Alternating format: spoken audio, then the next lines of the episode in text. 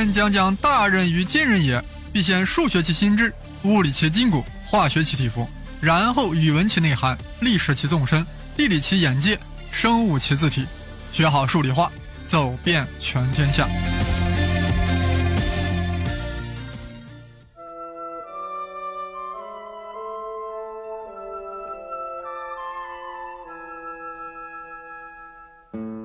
大家好，生粒子老师继续为大家讲述杨振宁和李政道的事儿。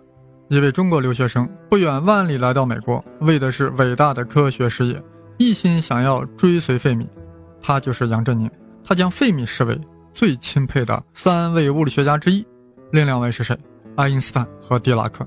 但爱因斯坦呀老迈年高，狄拉克又不在美国，那就只剩下费米了，对吧？更何况杨振宁又想搞实验。还想搞理论，而只有费米啊是两头均沾，可以说费米是最后一位伟大的实验物理学家 plus 理论物理学家。杨振宁暗下决心，不惜一切代价，一定要傍上科学大款费米。哎呀，费米到底有多厉害啊？让我们以吃瓜群众的心态来感受一下费米到底有几斤几两。费米一九零一年九月出生于意大利罗马。一九二二年毕业于比萨大学，比萨大学不熟悉吧？但大家都知道比萨斜塔呀，还知道伽利略对吧？伽利略就出生于比萨，上的就是比萨大学，学的是医学专业，后来还当了比萨大学的数学教授，成为了大物理学家，荣耀了比萨大学。比萨大学这一激动呀，二百五十年后又培养出了一个大物理学家费米。费米吃着比萨饼，读着比萨大学，其才华呀。有如比萨饼的味道，渐为众人所知。最终呀，还形成了以费米为首的罗马学派。费米就是这个学派的教皇。凭啥？你们看，人家费米发现呀，凡是自旋是半整数倍的离子，都服从一个统计规律。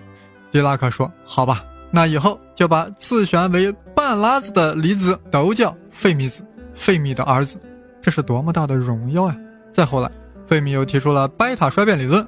开启了场论进入基本粒子物理学的先河，哎，那么牛，那让我们来欣赏一下啊，什么是贝塔衰变？生粒子老师在很衰的原子核那期节目讲过，这里简单回顾一下：放射性元素的原子核呀，会辐射出三种射线，阿尔法射线、贝塔射线、伽马射线，然后自己就衰弱了，衰变成了另一种原子核。所谓阿尔法射线，就是阿尔法粒子。就是有两个质子、两个中子的原子核，也就是氦原子核。贝塔射线复杂了，因为贝塔衰变又分三种：放出一个电子的贝塔负衰变，放出一个正电子的贝塔正衰变，和轨道电子俘获。啊，我们就以贝塔负衰变为例吧。原子核中呀会跑出一个电子，哎，原子核里哪有电子呢？啊，本来没有，但原子核可以造出来。就是当一个中子转变为一个质子时，就会放出一个电子。哎，大家想想，中子本来不带电，它凭啥能变成带正电的质子呢？那就是它放出了一个带负电荷的电子，然后自己变成质子了，从而保持了电荷的守恒。另外还必须要注意，贝塔衰变时啊，原子核不只是辐射出了电子，还辐射出了中微子。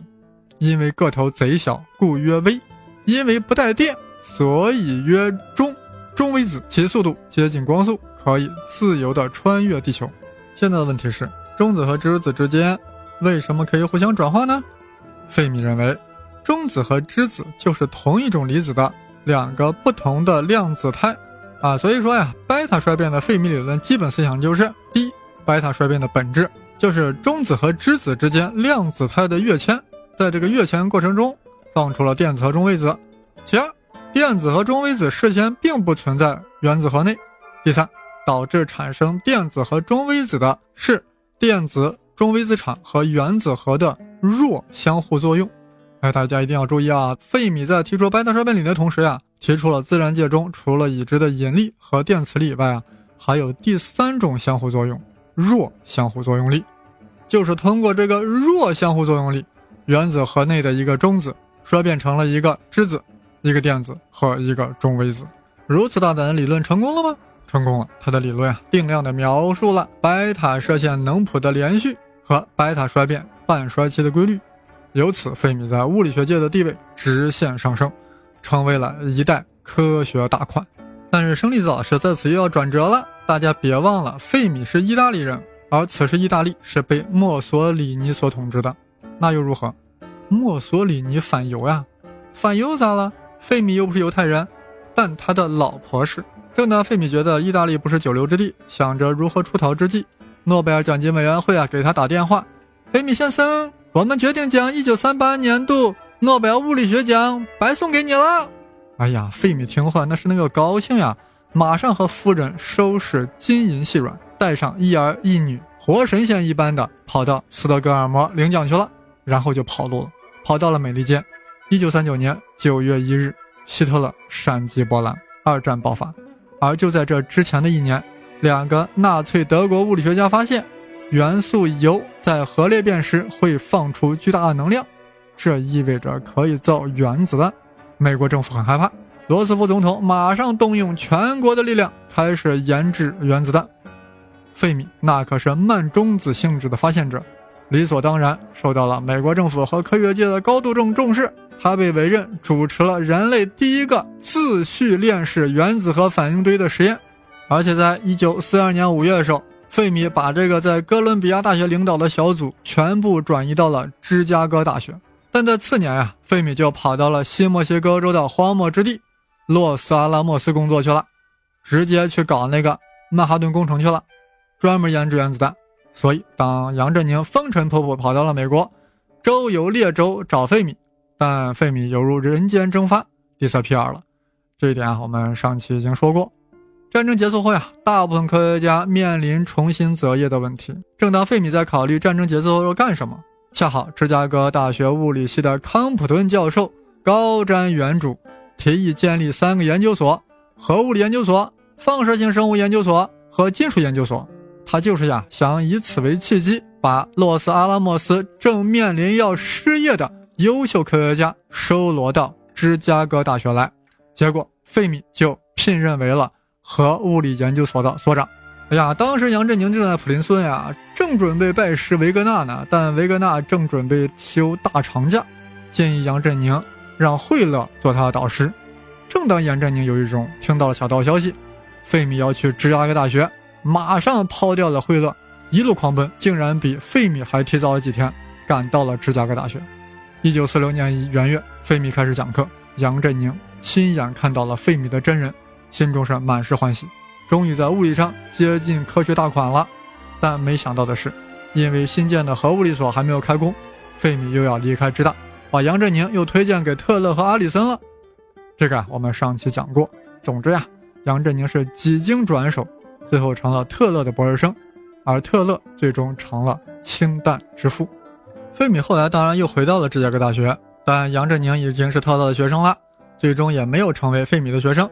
但杨振宁经常参加费米开设的课程和讨论班，从费米那里学到很多东西，尤其是啊费米那种善于抓住物理现象本质以及方法的简单性，令杨振宁极为受用。每一个问题啊，无论多么复杂，费米啊总是能够分析到其最本质之处。还善于剥去数学的复杂性和不必要的形式体系，用最少的努力和最少的数学工具获得最重要的结果。费米啊，也发现杨振宁同学啊也很不一般，尤其是杨振宁获得博士学位后留在芝加哥大学做讲师，当然有了自己的办公室。结果隔壁老王正是费米。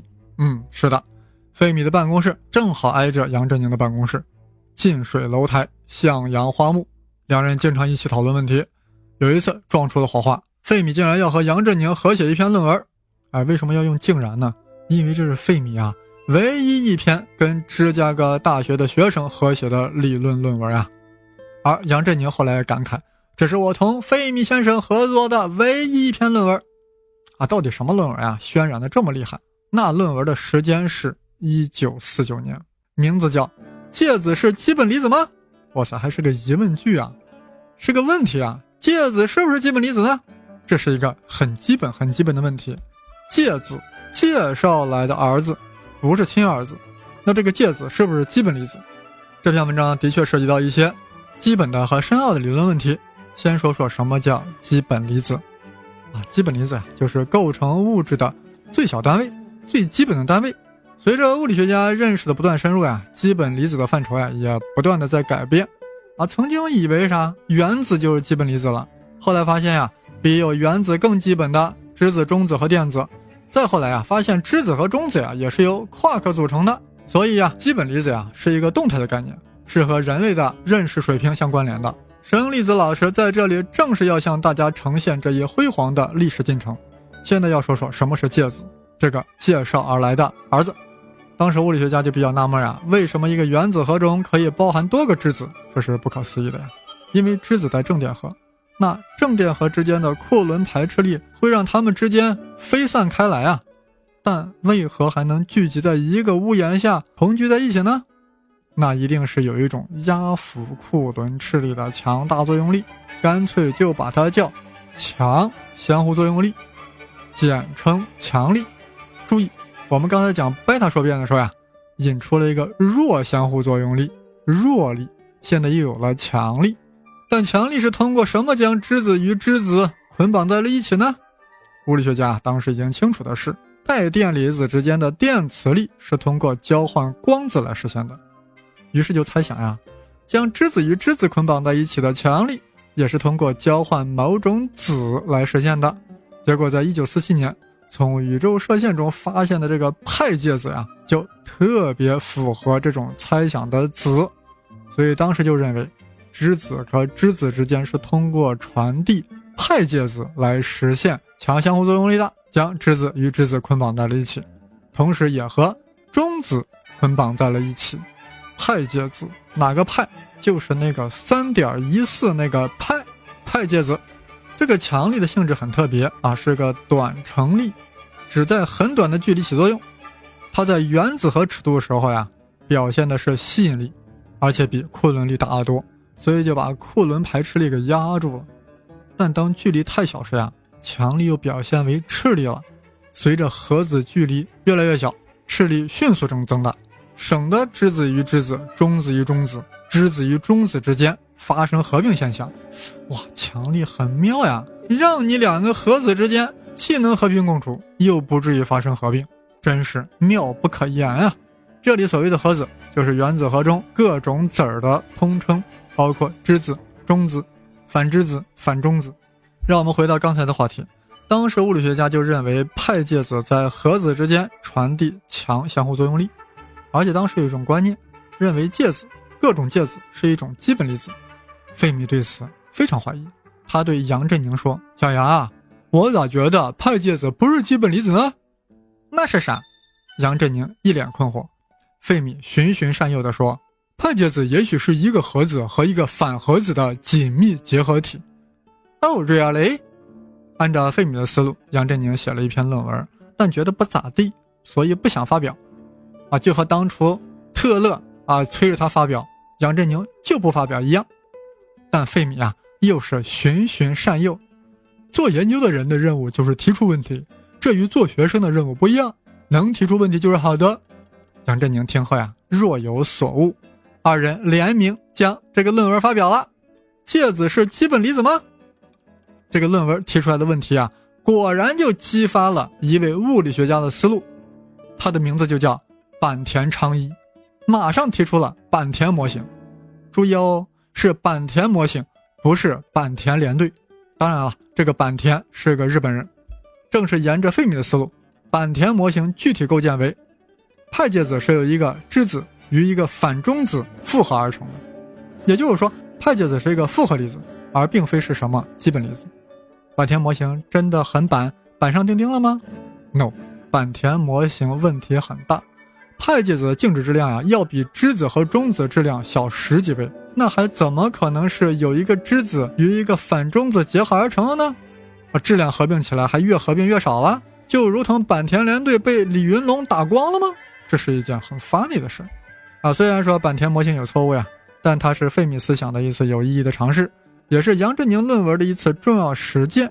也就是说，物质是具有无限层次的，是可以不断揭示其内部结构的。这为基本离子的模型的研究开辟了道路。不信，你听那海鸥的呱呱叫声，在这 quack quack 的叫声中，盖尔曼和茨威格提出了夸克模型。那是在一九零四年。盖尔曼认为，质子、中子、介子都是由夸克组成的。现在我们清楚了，派介子呀是由一个夸克和一个反夸克组成的。正如费米所说，介子不是基本粒子，夸克才是。夸克，物理学家现在更知道，核子之间的强力啊，并非是由派介子所传递的，而是由组成核子的夸克之间相互在传递的一种子儿。这种子儿啊，犹如胶水一般，把质子与质子、中子与中子、质子与中子之间粘合在了一起。所以，我们把这种子儿叫胶子。也就是说，核子之间是通过传递胶子来实现强力的、非常强力的胶水，因为它用的是胶子。本期节目我们讲了不少干货，就是为了让大家对离子物理有点初步的感觉，也为后续的故事呀展开一个铺垫。那杨振宁和李政道。后来合作是要出干货的呀，只有抖露一下干货，我们才能真正体会杨李故事的精彩。如果你对这些干货有自己的看法，有自己的认识，可以通过新浪微博“生粒子”与我交流，更可以加我的微信号 v i c t o r s h e n g l i z i Victor 生粒子，然后呀，我将你拉入。说天谈地群，那里有不少高手呀，等待与你交流，与你过招。最后，我们回到刚才的主题，这费米啊，可是早在夸克理论诞生之前的十七八年前，就敏锐地预见到了派介子不是基本粒子，而是复合粒子，的确不同凡响，还同杨振宁合作发表了那篇论文：介子是基本粒子吗？这不但对物理学的进程产生了重要影响，还对杨振宁的心灵。